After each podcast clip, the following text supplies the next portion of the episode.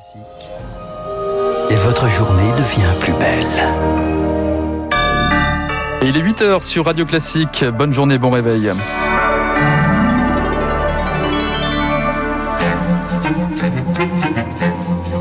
7h30, 9h, la matinale de Radio Classique avec Guillaume Durand. Et nous avons rendez-vous avec des hommes cultivés ce matin, ce qui ne fait pas de mal au réveil. Nous serons avec Jean-Louis Bourlange, président de la Commission des Affaires étrangères à l'Assemblée nationale, donc que vous connaissez, puisqu'il a longtemps travaillé sur l'antenne de Radio Classique comme éditorialiste. Et tout à l'heure, ce sera l'essayiste Pascal Bruckner. Avec Jean-Louis, nous réfléchirons à l'état de la politique et avec Pascal Bruckner, à la violence qui règne dans la société des Black Blocs à l'affaire donc de Bernard Tapie. Mais voici les titres du journal avec AstraZeneca qui est de plus en plus, qui pose quand même un problème sur le banc des accusés. L'Europe jette un peu plus le trouble sur le vaccin anglo-suédois. Elle confirme désormais un lien entre le sérum et les rares cas de thrombose. Deuxième sujet, après le lockdown, le Happy Monday, le Royaume-Uni sort du confinement lundi prochain et se prépare à fêter ça dans les pubs, dans les pubs, dans les pubs. Voilà, parce que j'ai tellement plus l'habitude d'aller au Ah oui. restaurant que finalement on finit par oublier même la consonance des noms. Enfin, des perfusions pour sauver Air France. L'État sort des milliards pour redonner de l'air à son fleuron. Il est 8h01 Voici Marc Bourg. Radio Classique. Marc, l'Europe relance la suspicion sur le vaccin AstraZeneca. Il y a bien un lien entre le sérum du géant britannique et les cas de thrombose observés après son administration. Et voilà un responsable de l'Agence européenne du médicament qui ajoute sa pierre au climat de défiance contre le vaccin. Des doses de plus en plus boudées, notamment en France. Trois cas, deux décès recensés pour l'heure. La question désormais, c'est pourquoi de tels symptômes? Et les experts n'ont pas encore d'explication, même si des pistes sont avancées, Rémi Pfister. Une thrombose, c'est un de sang qui se forme dans une artère et la bouche, les poumons, le cœur ou encore le cerveau s'arrêtent alors de fonctionner. Principale hypothèse donc, c'est qu'AstraZeneca provoquerait des troubles de la coagulation chez certains patients, selon le généticien Philippe Frogel. avec les adjuvants, les différentes choses qui sont mises dans le vaccin. hein. Il y a une, une modification euh, de la coagulation qui apparaît juste après l'injection. Les globules euh, se mobilisent et donc euh, dans certains cas, faire qu'il y a avec les plaquettes une coagulation qui apparaît. Les scientifiques surveillent de près les femmes qui prennent la pilule car celle-ci donne déjà des risques de thrombose. Mais la méthode d'injection est désormais aussi étudiée. Si l'aiguille pénètre par erreur un vaisseau sanguin chez des patients qui ont des prédispositions, cela pourrait former des caillots sanguins. Le médecin Marcel Garrigou pense que les consignes ont été mal données. Classiquement, quand on injecte dans le muscle, théoriquement, on aspire avant d'injecter. Et là, les, les consignes qui ont été données pour cette vaccination Covid, c'est de, au contraire, tirer la peau, euh, piquer et injecter, quoi, sans, sans aspirer. Au CHU de Lille, une équipe s'est formée pour tenter de comprendre, mais il reste beaucoup d'interrogations et notamment une qui étonne. Presque toutes les thromboses recensées dans le monde ont touché le cerveau, c'est pourtant l'une des plus rares. Les déboires d'AstraZeneca, c'est aussi cette plainte contre X déposée en France pour homicide involontaire par la famille d'un homme de 63 ans mort de multiples thromboses en Haute-Savoie. Par ailleurs, l'université d'Oxford suspend les essais du vaccin sur les enfants en attendant l'avis du régulateur britannique. Enfin, dans la course au sérum, les États-Unis ont toujours trois longueurs d'avance. Les piqûres seront ouvertes à tous les adultes d'ici le 19 avril prochain. C'est 10 jours de moins que l'objectif initial. Le Royaume-Uni, lui, se prépare à célébrer le déconfinement dans les Pub. Dans les pubs, Guillaume, après quatre mois de fermeture, les bars, les restaurants, mais aussi les commerces non essentiels se préparent au jour meilleur. Ce sera lundi prochain. Comme un monde parallèle, les taux de contamination sont en chute libre outre-Manche. 4000 malades quotidiens, c'était 60 000 il y a trois mois.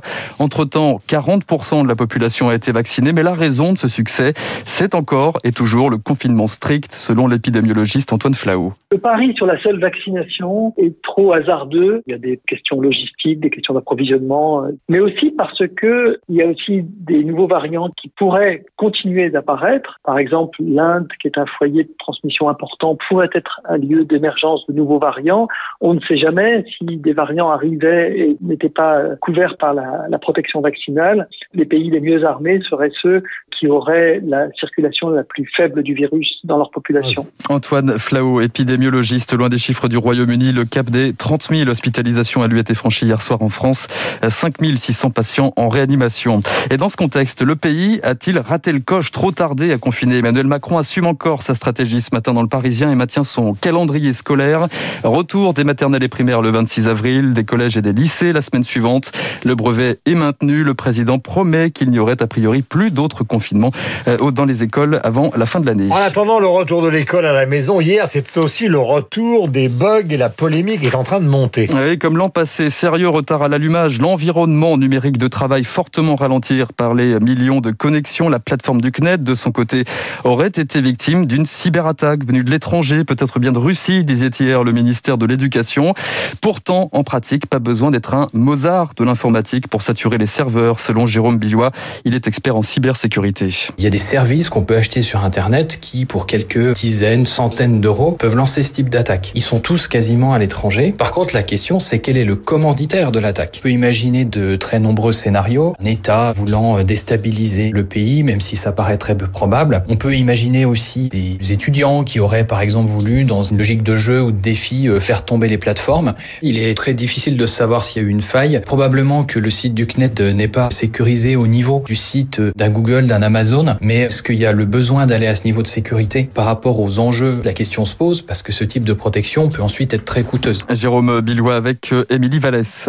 Le gouvernement sort le respirateur étatique pour redonner de l'oxygène à Air France. Oui, respirateur étatique, expression du ministre des Transports lui-même hier soir. Le gouvernement sort de nouveau le chéquier, un plan à 4 milliards d'euros validé hier par Bruxelles, 3 milliards euh, convertis en fonds propres. L'État devient actionnaire majoritaire. De quoi placer le fleuron français à l'abri des faillites, Eric Kioch. 4 milliards d'euros et un soulagement. Le gouvernement n'a pas dérogé à son quoi qu'il en coûte afin de sauver un soldat Air France qui affichait déjà 1 milliard 300 millions de pertes en 2021. Xavier Titelman, consultant aéronautique. On était sur une situation où Air France perd 10 millions d'euros par jour et on se rapprochait de la cessation de paiement très clairement si on n'arrivait pas à trouver une solution ou une recapitalisation. Mais il y a des contreparties à cet argent, parmi lesquelles l'obligation pour Air France de se séparer de 18 créneaux horaires à Orly, de quoi tirer les convoitises. Yves Crozet, économiste de l'aérien. Les compagnies qui font les liaisons internationales sont pas tellement intéressées pour atterrir à Orly. Par contre, les compagnies low cost qui font des destinations essentiellement européennes, elles, elles peuvent être très intéressées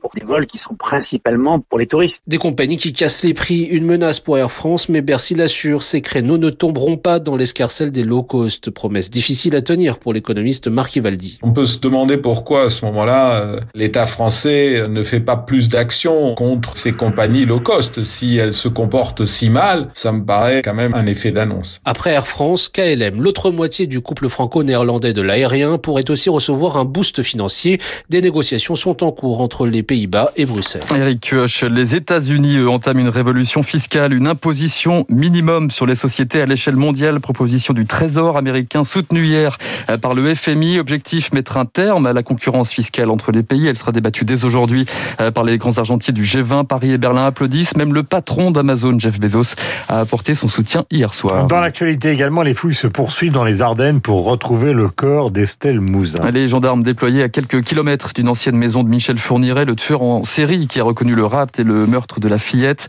18 ans après, son ex-femme a donné des indications géographiques précises. Monique Olivier a reconnu avoir aidé son mari à transporter le corps. Quelle horreur. Quelle horreur. Ouais, le football pour terminer, Guillaume, et le Paris Saint-Germain face à la montagne bavaroise, quart de finale allée de la Ligue des Champions Bayern Munich PSG.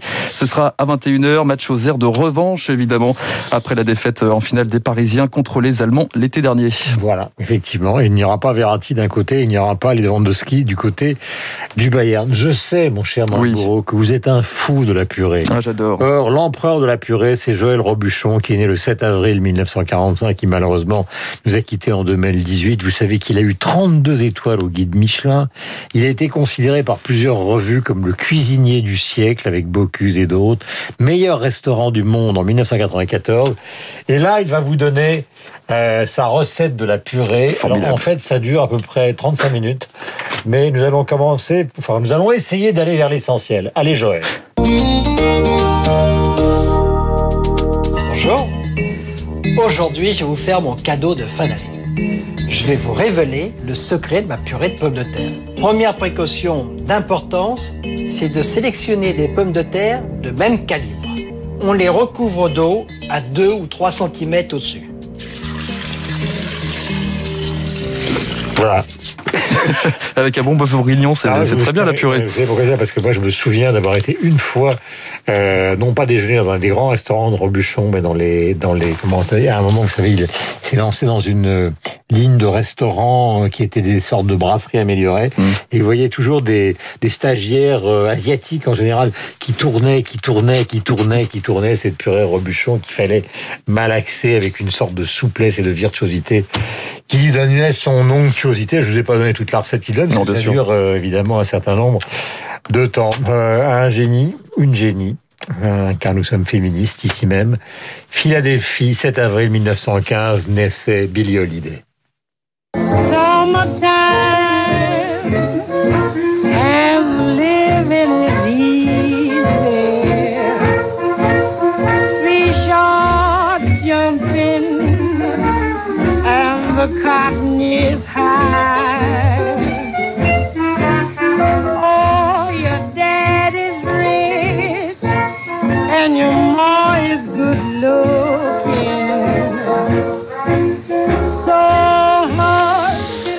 Déchirante de Billie Holiday, donc euh, née un 7 avril à Philadelphie. Même Guillaume Tabar chantait les louanges de Billie Holiday. Il y a quelques instants, rentrant de ce studio avec Jean-Louis Bourlange, président de la commission donc des affaires étrangères à l'Assemblée nationale. Bonjour.